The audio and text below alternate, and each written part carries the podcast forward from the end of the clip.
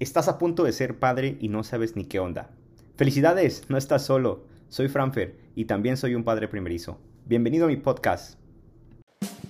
¿Qué tal amigos? El día de hoy les traigo una historia que no se pueden perder. La verdad yo pensé que aún faltaban varios meses para que me viera envuelto en este tipo de aventuras, pero bueno, así es la vida. Mucho antes de saber que iba a ser papá de un humano, ya era padre de dos perros muy ocurrentes. Isel, la Cholo Llorona, y Spam, el Golden Travieso. Esta historia tiene como protagonista al pequeño Spam y a la chica que nos ayuda con la limpieza del hogar, Doña Tina. Resulta que estos dos personajes disfrutan de una relación muy especial.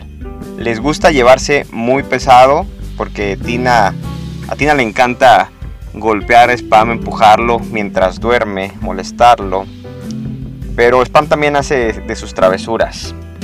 Les gusta llevarse pesado definitivamente, pero también se, se andan tapando sus desastres. Y eso es precisamente lo que sucedió hoy hace un par de horas. Mientras mi esposa y yo veíamos la tele en el cuarto tranquilos, relajados, Isel, Spam y Tina estaban en la sala. De pronto escuché a Tina quejarse como cuando se le atora algo en la rueda. ¿En la rueda? Sí, en la rueda. ¿Acaso no les dije que Tina es una grandiosa robot aspiradora? ¿No? Bueno, pues ya lo saben. Así que, después de escuchar el quejido de Tina, salí a ver qué es lo que sucedía y, oh, sorpresa. ¿Qué creen? Bueno, antes de continuar, les aviso que estoy a punto de decir una palabra un poco alta de tono, por si tienen niños cerca, les tapen los oídos o le bajen el volumen por los siguientes 5 segundos.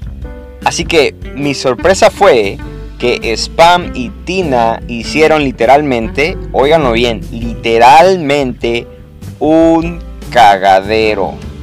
Sí, por primera vez en más de un año a Spam se le ocurrió hacer popó en la sala sin avisar como normalmente hace para que lo saquemos. Y bueno, a Tina, la alcahueta, se le ocurrió tapar la travesura o intentar tapar la travesura de Spam aspirando la popó.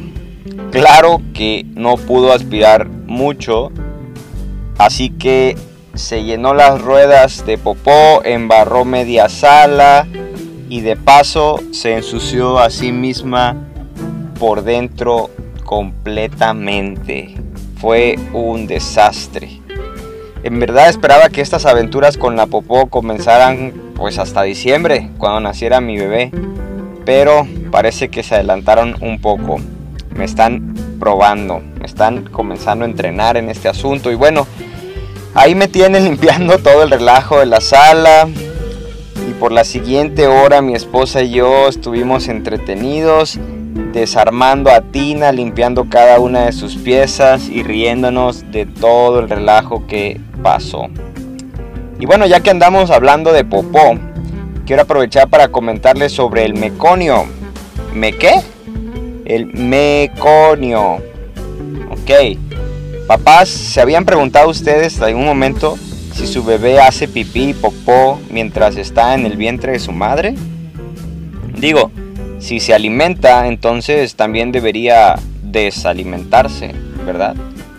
¿O no? Pues les cuento que a medida que los bebés se desarrollan en el útero, comienzan a adoptar algunas de las funciones que realizarán después del nacimiento, como orinar. A las 13 semanas de embarazo u 11 semanas después de la concepción, el bebé comienza a producir orina y a liberarla en el saco amniótico, lo que genera líquido amniótico. Sí, así es. El bebé traga líquido amniótico, lo libera en el saco amniótico al orinar y se produce más líquido amniótico. Pero tranquilos, no es como que esté tomando la pipí así como nosotros la conocemos. ¿Ok?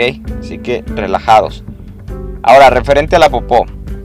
La mayoría de los bebés no defecan hasta después de nacer, por lo que es probable que no tengas que preocuparte por exponerte a esto de la popó del bebé hasta después de su llegada. Sin embargo, a veces los bebés defecan en el útero. Sueltan una sustancia llamada meconio que pasa al líquido amniótico si un bebé ingiere meconio al momento del parto, si lo ingiere el líquido amniótico, esto puede tener consecuencias para la salud. El meconio es, simplemente, es el término médico para las heces fecales o las evacuaciones intestinales. Consiste en materiales que el feto ha ingerido como líquido amniótico, células intestinales, moco, bilis, agua y lanugo. El lanugo es el pelo muy fino que cubre al feto durante las primeras etapas del desarrollo. Y bueno, el meconio también incluye otros productos de desecho como medicamentos y sus metabolitos. Eh, es gracias al análisis del meconio que se puede revelar si un feto ha estado expuesto a drogas, a ciertas drogas durante el segundo y tercer trimestre, dicho sea de paso. En cuanto a su consistencia, el meconio es una sustancia viscosa y espesa de color oscuro, negro verdoso. Sí, es, estoy seguro que ya la han de estar recordando o de algún post, de alguna imagen que vieron en internet. Dicen, dicen que la primera evacuación de su bebé, del bebé, no tiene mal olor. Eso se debe a que el material de color negro, de aspecto ah, alquitranado, así oscuro, llamado meconio, es estéril. Una vez que los intestinos ah, no hayan sido colonizados por las bacterias, no hay nada que haga que la popó huela mal. Así que dicen que, que no tiene mal olor. Sin embargo, no debemos hacer alardes ni confiarnos de que la popó del bebé nunca va a oler porque eso no va a ser el caso. Una vez que la colonización bacteriana empiece ahí en los intestinos, pues va a empezar a tener un olor interesante. Y esto se inicia con la primera alimentación del bebé. Una vez que sale y empieza a alimentarse, olvídate hermano. Y bueno, un feto comienza a producir meconio alrededor de la semana 12 de gestación. Desde que están adentro se empieza a producir el meconio, pero generalmente no lo expulsa hasta después del nacimiento. Según algunos investigadores, la mayoría de los recién nacidos eliminan o sacan este meconio dentro de las 12 horas posteriores al nacimiento. En general, el 99% de los bebés nacidos en término y el 95% de los bebés prematuros eliminan el meconio dentro de las 48 horas posteriores al parto. Por lo tanto, cuando los bebés recién nacidos no defecan después de 48 horas, entonces puede haber una alarma ahí los médicos van a tener que realizar algunas pruebas para asegurarse de que el bebé no tenga ninguna afección subyacente, que no tenga algún problema, ¿verdad? Que todo esté bien. Cuando nace un bebé, el líquido amniótico debe ser de color claro o transparente. Esto es, lo que se espera. Si por alguna razón es verde o marrón en algunas zonas el líquido, esto sugiere esto puede sugerir que el feto podría haber expulsado el meconio dentro del útero y esto podría traer ciertas complicaciones. Un estudio por ahí que encontré, un estudio indicó la presencia de meconio en el líquido amniótico del 12 al 20% de los bebés nacidos a término y hasta el 40% de los bebés nacidos dos o más semanas después de la fecha de parto, es decir, aquellos embarazos que se retrasan, esos tienen más riesgo de que el bebé suelte el meconio de estando aún dentro del útero, en el vientre. En estos casos el feto probablemente ya expulsó el meconio y, entonces muy probablemente ya ingirió meconio y eso es lo que puede conducir a una condición conocida como síndrome de aspiración de meconio, MAS. Este síndrome es una afección grave, pero también es una afección tratable. El meconio en el líquido amniótico puede convertirse en un problema porque estas partículas que se ingieren pueden llegar a bloquear las vías respiratorias del bebé y privarlo de oxígeno.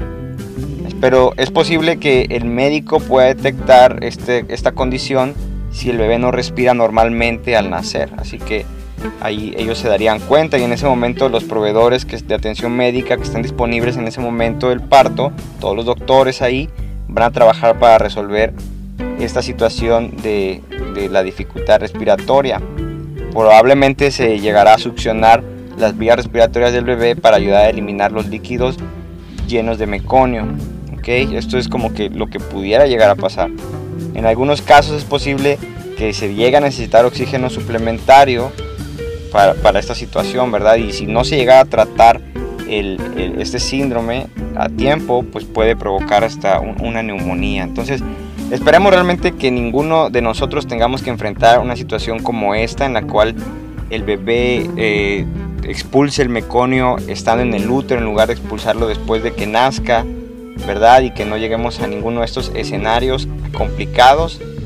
Esperemos que no sea la situación de ninguno de nosotros. Así que vamos a dejar más de lado y vamos a cerrar este pequeño podcast comentando que después de haber expulsado los primeros meconios, después de que nació el bebé y expulsó los primeros meconios, esta sustancia negra, oscura, viscosa que vimos, que según no tiene olor, pero se ve muy raro, ¿verdad? Después de que se han expulsado estos primeros meconios, las siguientes deposiciones o las siguientes expulsiones del bebé recién nacido serán las denominadas heces de transición. A partir del tercer o cuarto día de vida del bebé y aproximadamente hasta la primera semana estarán ocurriendo las heces de transición, cuya característica principal es el, el olor, que es un olor bastante fuerte y su aspecto es como líquido verdoso. Cuando el bebé es alimentado con leche materna, las, las deposiciones se van a presentar en un color amarillo dorado y la textura es grumosa y blanda si te atreves a tocar. Cuando es con leche artificial, las heces son características por un color más como amarillo tendiendo hacia el marrón claro, ¿sí? son más consistentes y con grumos blanquecinos, es lo que, lo que dicen los artículos médicos. ¿okay? Así que ya lo saben, no se espanten si ven que el bebé en las siguientes horas de haber nacido expulsa esta popó así verde oscura, viscosa. Esto es el meconio, ya saben que es el meconio, ya saben también que esto espero que no suceda, pero puede llegar a complicarse si se expulsara antes de nacer. Así que ya están informados un poquito más para que apantallen a sus esposas de que están al día con, con los datos del bebé, ¿verdad? Ya lo saben. La verdad es que no van a poder salvarse de la popó, no nos vamos a salvar de, esta aventura de la popó. Así que mucha, mucha suerte. Espero que no nos toquen aventuras tan locas como las fotos que andan en internet, ¿verdad? Pero a ver qué tal nos va. Estaremos comentando más adelante. Nos vemos hasta la próxima amigos. Que estén de maravilla.